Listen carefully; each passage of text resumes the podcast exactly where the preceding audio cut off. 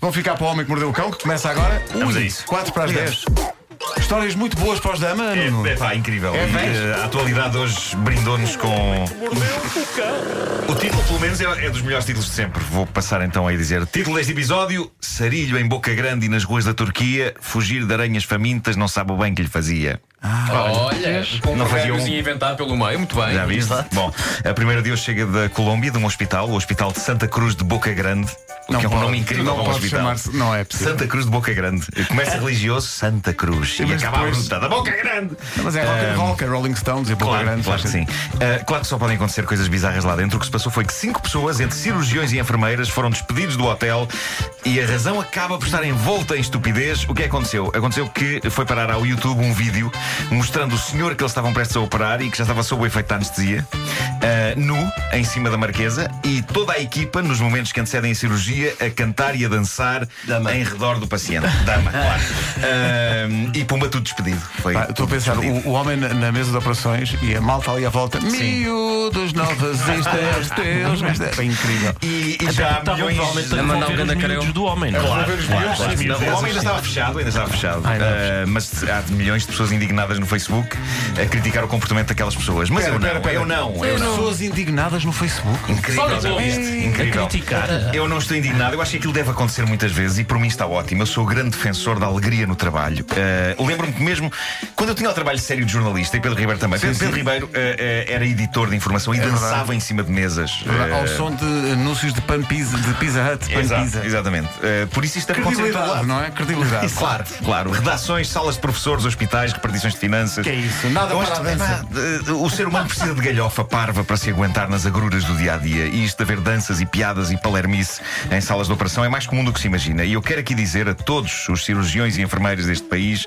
que se um dia eu for todo escangalhado parar a uma sala destas para ser operado, que eu autorizo que eles dancem não apenas em meu redor, mas se quiserem até mesmo em cima do meu próprio corpo. Excelente. Estou aqui a oferecer o meu corpo para que dancem em cima dele. Porque. Com, pista de dança, portanto. em, anestesia, em anestesia, eu acho que isso. Queres que o teu corpo seja um dance floor? Quero, quero, eu quero isso. Vamos sair para um, dois, para o Marco. Portanto, eu, eu aprovo isto. Onde reside a estupidez desta história está no facto de hoje em dia toda a gente querer meter tudo nas redes sociais. E o problema foi que um dos elementos desta equipa médica, depois de fazer este vídeo, em vez de guardar o vídeo deste bom momento só para eles, para mais tarde recordarem, foi direitinho espetar o vídeo no Facebook ou no YouTube e desta forma assinou, obviamente, a sua sentença e, e a dos outros. Eh, as pessoas têm que parar de mostrar coisas na net. Muitas vezes eu estou quase a mostrar coisas na net, ainda esta manhã todo nu a dançar da banheira e penso, não, este vou guardar para mim. E por acaso é um vídeo giro. Mas olha os hackers, hein? Ah, claro, pois também é verdade, também é verdade. Mas eu não me importo, pá, eu preciso de um pouco de animação na minha vida. Hoje em dia. Ah. Ahm, há sempre histórias giras sobre pornografia que surgem onde menos se espera. São giras. Ou O que é aquelas isso? Eu não sei o que é que é isso. Pode explicar. Vocês são muito novos. Bom, eh, em, em Portugal eh, aconteceu uma vez um filme maroto que começou a passar num daqueles ecrãs públicos. Eh, na América, o som de um filme maroto de repente explodiu no sistema de som de um supermercado e agora chega da Turquia, aquela que me parece ser a história definitiva sobre intrusão de pornografia em sítios inesperados. Desta vez aconteceu na freguesia de Cusei Quente. Ah. tá Não, existe, existe. É em Castamonu, na Turquia. Eh, o som de um filme maroto irrompeu pelo sistema de altifalantes, onde habitualmente todos os dias são transmitidas preces. Ai, excelente. Ah. Foi perto da uma da manhã, estava tudo sossegado nas suas casas, algumas pessoas já a dormir, quando os altifalantes de toda uma freguesia explodiram com os gritos sensuais de um homem e de uma mulher, e houve uns sujeitos que sacaram imediatamente o telemóvel e gravaram o acontecimento. Acho que tens aí o som, Pedro. Mas faz Ah, eu sentido, porque tenho se calhar o som, estavam a mas dizer tens aí ai o meu som." Deus, ai meu Deus. Sim, é, claro. Eh, é uma prece, é uma prece. Eh, Espera aí, vamos já ouvir isso. sim. Merece ser ouvido. Ouve-se mais as gargalhadas deles do que o som do filme.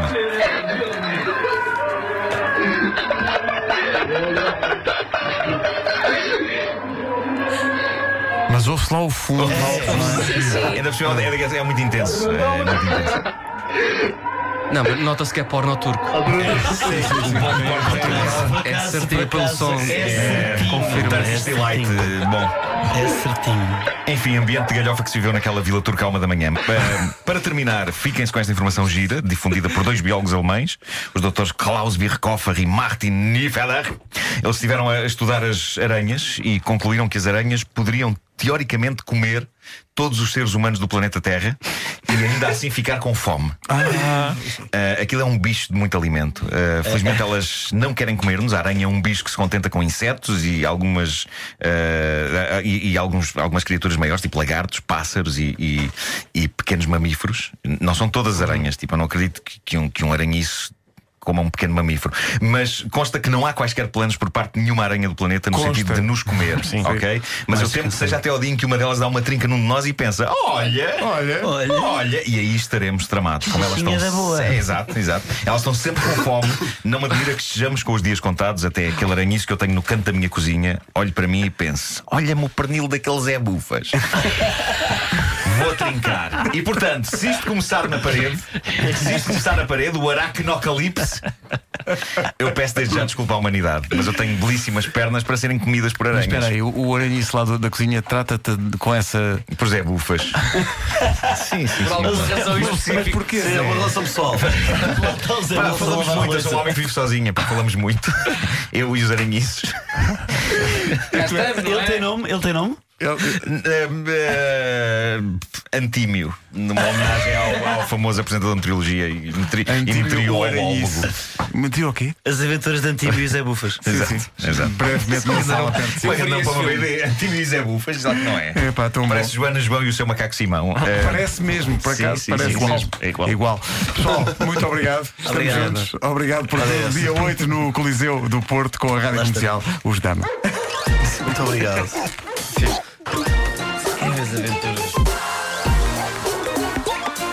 O homem que mordeu o cão.